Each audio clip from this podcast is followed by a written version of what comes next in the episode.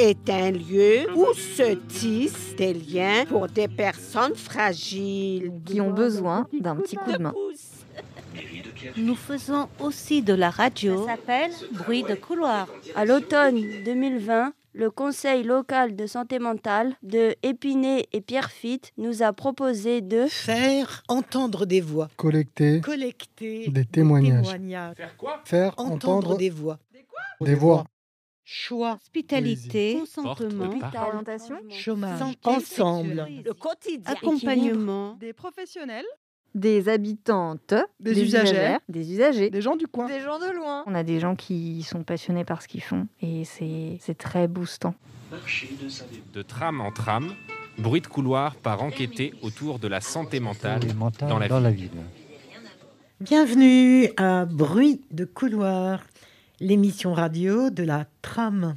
C'est un lieu d'accueil à Saint-Denis pour les personnes qui se sentent pas très bien et qui ont besoin d'être un tout petit peu portées pour aller mieux. À l'automne 2020, le CLSM, Conseil local de santé mentale d'Épinay et de Pierrefitte, nous a demandé de réaliser une enquête autour de la santé mentale sur le territoire. C'est aujourd'hui le deuxième épisode. Le deuxième épisode avec euh, Clarisse, Julie, Chafia, autour de Chantal. Merci Chantal d'être venue. En fait, c'est pendant une réunion avec la, personne qui était venue au nom du, euh, CSSM, donc Déborah, des idées donc euh, avaient, avaient fusé et que toi Chantal, tu avais proposé que nous parlions un peu de la relation travail ou, plutôt perte de travail et santé mentale, ou en tout cas au moins souffrance. En fait, moi, je voulais surtout aussi expliquer les services sociaux qui nous aidaient pas.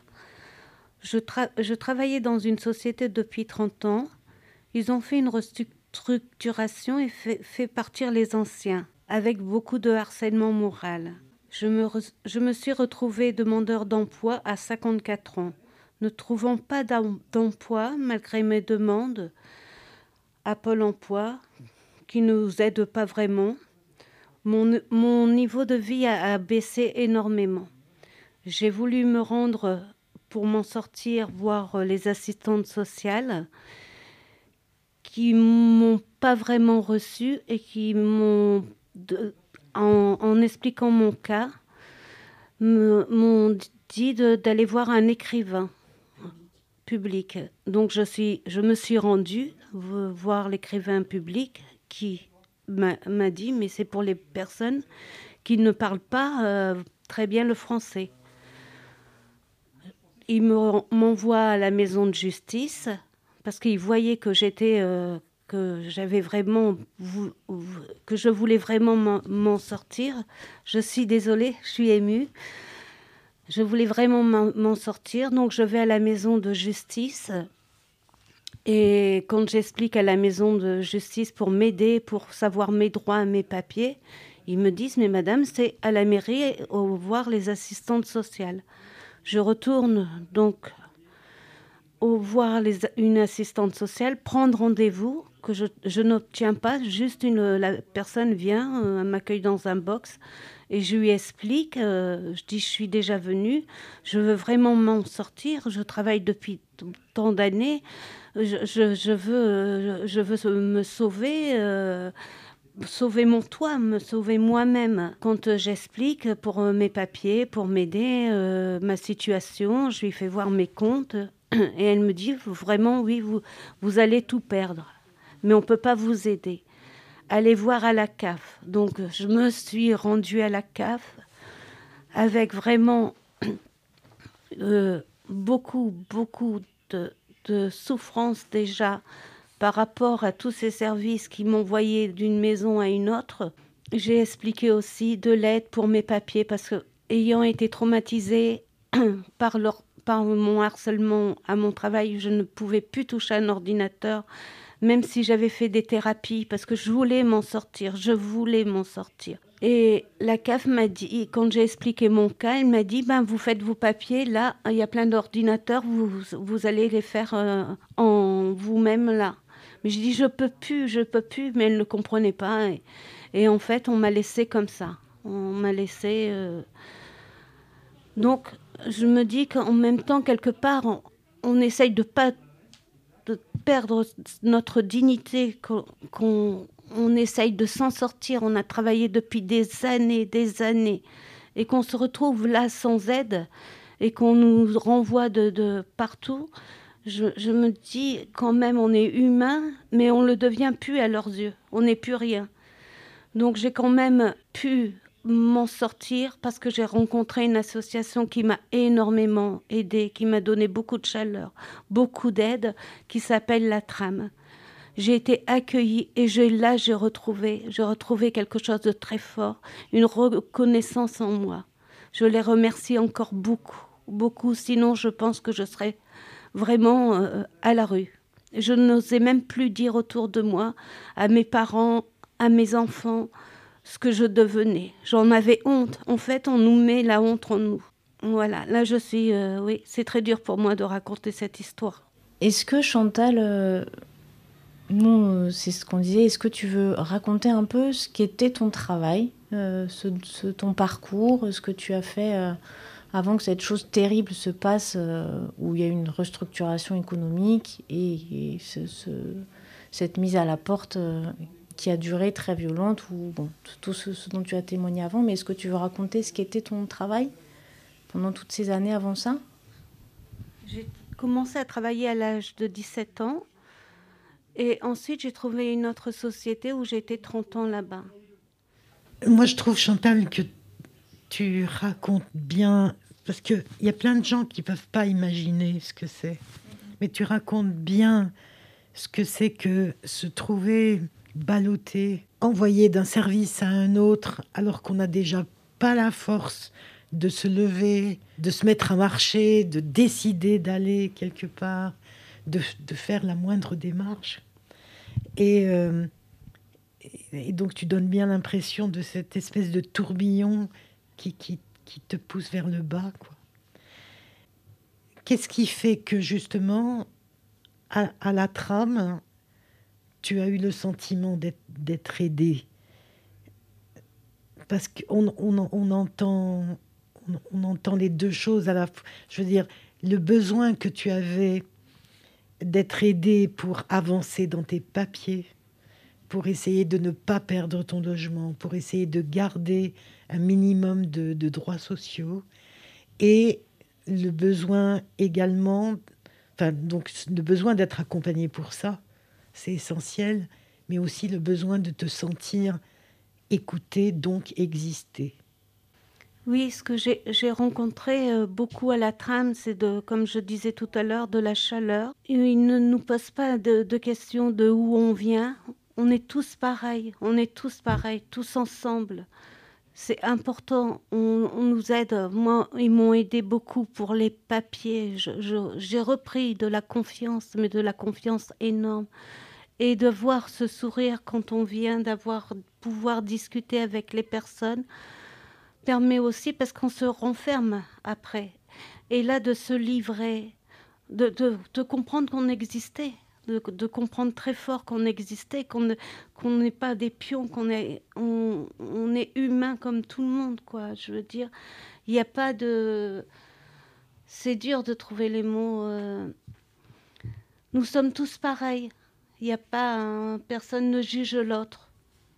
C'est important. Personne ne juge. C'est très important. Moi, je suis impressionnée par la description que tu fais des, des différentes émotions. Je veux dire, tu en es arrivé à dire, enfin, j'ai entendu, on ne se sent pas une personne, on ne se sent pas être, on ne se sent pas digne, mais j'ai, et ensuite j'ai cru entendre, on, vous, on vous, j'ai cru entendre que tu parlais de honte comme, comme si ce, ce, ce, ce parcours euh, impossible hein, euh, à, à, faire seul, quand on a perdu son travail, avec toutes les conséquences que ça entraîne, il fallait en plus euh, en avoir honte. Oui, on a la honte parce que justement, les personnes qui, qui sont toujours dans la vie active ne, comprennent pas comment c'est difficile déjà pour s'en sortir. Pour on, a honte, on n'ose pas les demander. J'ai faim, il me faut quelque chose. On le cache puisqu'on a toujours travaillé. Donc c'est déjà l'éducation qu'on nous donne au départ. Et quand ça s'arrête, déjà on a dans notre tête, ça y est, ça y est quoi. Je je, je, je suis plus rien. Je suis plus rien.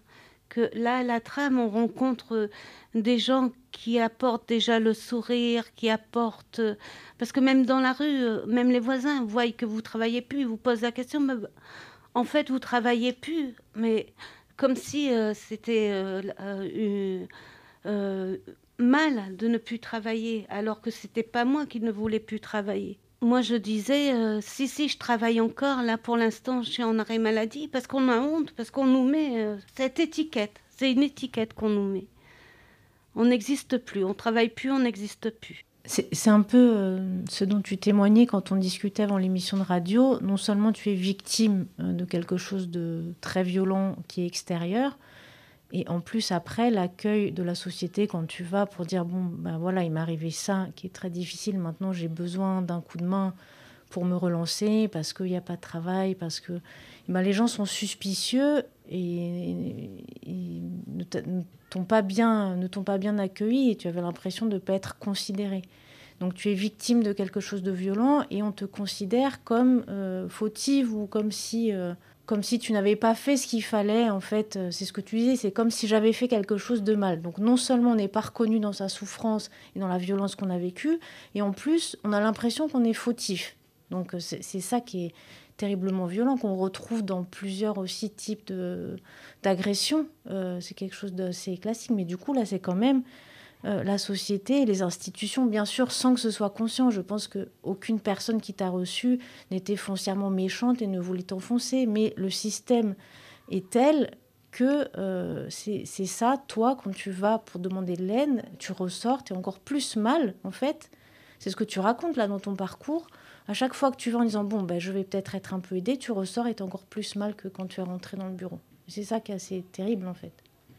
Oui, c'est très dur à vivre, très très dur à vivre dans, dans, le sens où on se dit mais pourquoi, pourquoi, pourquoi ils veulent que je, je sois plus rien et j'ai envie de me battre, j'ai envie pourtant, j'ai une, force en moi qui, qui, qui, qui, dit que en fait je veux vivre et ça en devient une douleur, une douleur parce qu'on nous, nous, nous, nous considère pas, je le redis ce mot, on n'est pas considéré alors que services sociaux est là pour aider. Moi, en tout cas, comme Shafia, j'ai été très marquée par euh, le moment où, tu parles de la honte, parce que c'est pas quelque chose qu'on entend souvent exprimer, alors que je pense que c'est quelque chose qui traverse beaucoup de relations dans les services sociaux, dans les services de soins, et que ce soit hum, entre travailleurs sociaux et personnes dites usagères, ou entre euh, camarades au sein d'une association. Enfin, je Enfin, en tout cas, ça m'a parlé quand tu as dit ça. Me dire comment, qu'est-ce qu'on peut faire avec cette honte, quelle que soit notre place dans une association, dans un service social, dans un service de soins. J'imagine qu'il n'y a pas de remède miracle, mais en tout cas, euh, déjà arriver à le formuler, c'est peut-être euh, un, premier, pas. Et hum, comme on arrive doucement euh, à la fin de cet épisode 2, je me disais en tout cas en t'écoutant Chantal que hum, peut-être ce genre d'expérience rappelle la nécessité du conseil local de santé mentale en tant que avoir des espaces qui peuvent faire se causer entre eux des services sociaux, des services de soins, et puis euh, la discussion qu'on avait autour de euh, une personne est humaine dans le sens où euh, il n'y aurait pas d'un côté une personne qui a besoin d'une thérapie et de l'autre côté une personne qui a besoin d'aide pour les papiers, mais que c'est quand même la même personne qui... Alors je sais pas si vous avez une autre formule, mais euh, que j'ai l'impression que c'est aussi ça qui est tenté à la trame. De pas forcément tout mélanger, mais pas non plus tout distinguer tout le temps. Non, je pense, je pense qu'on en a... Enfin, c'est vraiment pour continuer dans le dialogue, pas spécialement pour l'émission ce qui m'a toujours beaucoup ému dans, dans, le rapport avec Chantal. C'est que, euh, contrairement à beaucoup de gens qui fréquentent la trame, qui peuvent avoir des, euh, difficultés à s'exprimer pour une raison ou pour une autre, parce qu'ils ne sont pas, ils sont pas de, familiers de la langue française ou autre. Avec Chantal, j'avais l'impression, on partageait cette difficulté à s'exprimer, à trouver les mots, simplement parce qu'on avait désappris à parler. Parce que pendant longtemps, on, ne parlait plus à personne. Donc je ne sais pas si c'est moi qui me projette et qui imagine, ou si tu, tu l'as vécu comme ça aussi.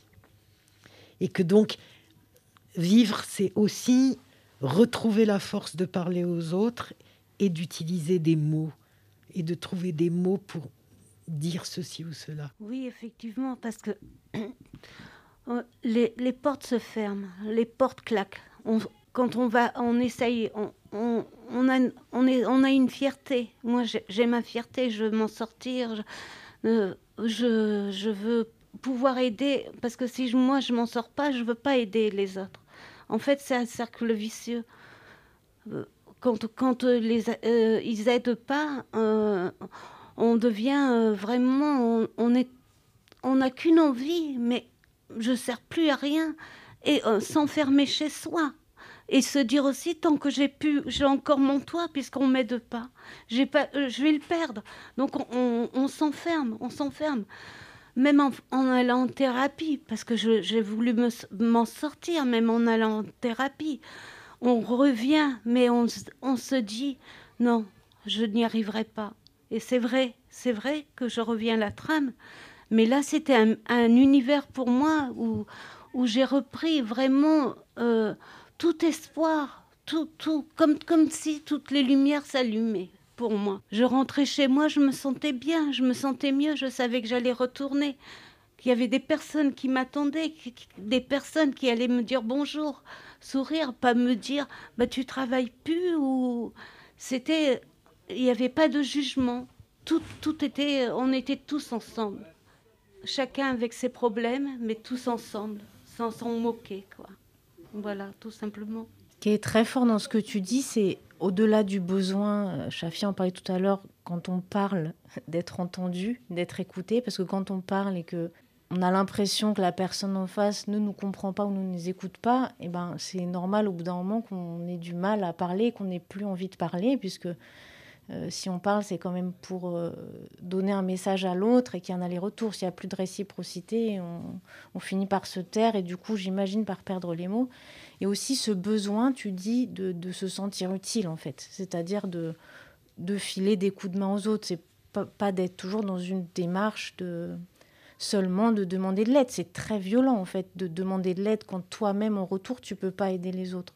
On n'est pas fait pour ça. Les humains, on, est fait pour que ça circule, qu'il y ait les réciprocités, le don, le contre-don, etc. Et c'est peut-être ça aussi parce que à la trame, ce dont tu parles, c'est ça, ça fait tout et en même temps c'est pas grand-chose. C'est la base, c'est-à-dire que c'est ce qu'il y a partout. Il n'y a pas besoin de faire des études pour, quand quelqu'un arrive, le considérer, lui dire bonjour et ne pas le juger immédiatement. Euh, c'est très spontané dans, tout un tas de sociétés. On, le perd justement quand on, quand on rentre dans des cases avec certains, euh, je ne sais pas, la société un peu bureaucratique et moderne qui fait qu'on n'arrive plus à être dans, dans ce truc basique en fait de la relation humaine de base. Euh, mais il y a aussi à la trame, je pense, ce, truc que, les gens nous ont dit très fort, c'est-à-dire, ok, moi je veux bien un coup de main, mais à condition que je puisse aussi me sentir utile. Et la spécificité un peu de cet endroit, c'est que les gens euh, qui viennent demander un coup de main, à d'autres moments, donnent des coups de main aux autres, que ce soit aux professionnels ou aux autres. Voilà, on parle d'entraide, on parle de participation, euh, c'est des coups de main collectifs, puisqu'il y a plein de projets collectifs. Donc je pense que c'est ça aussi qui fait que voilà, c'est la base, mais euh, parfois on oublie la base, tout simplement. Oui, parce qu'on retrouve, on se sent utile ne, serait-ce que de servir le café, d'être, de, parler avec les personnes. On se sent utile, on redevient, on redevient ce qu'on était avant. Et eh bien voilà, nous arrivons à la fin de notre deuxième épisode sur euh, santé mentale et souffrance psychique euh, sur le territoire euh, qui nous concerne. Nous étions avec Chantal et encore merci pour cet échange et à bientôt. Allô, vous entendez? Allô, allô, vous, entendez? J'interview. J'interviens. Nous écoutons. J'interviewe. Tu parles? Elle raconte. L'onde de, choc. Venez, venez, vous serez bien accueillis.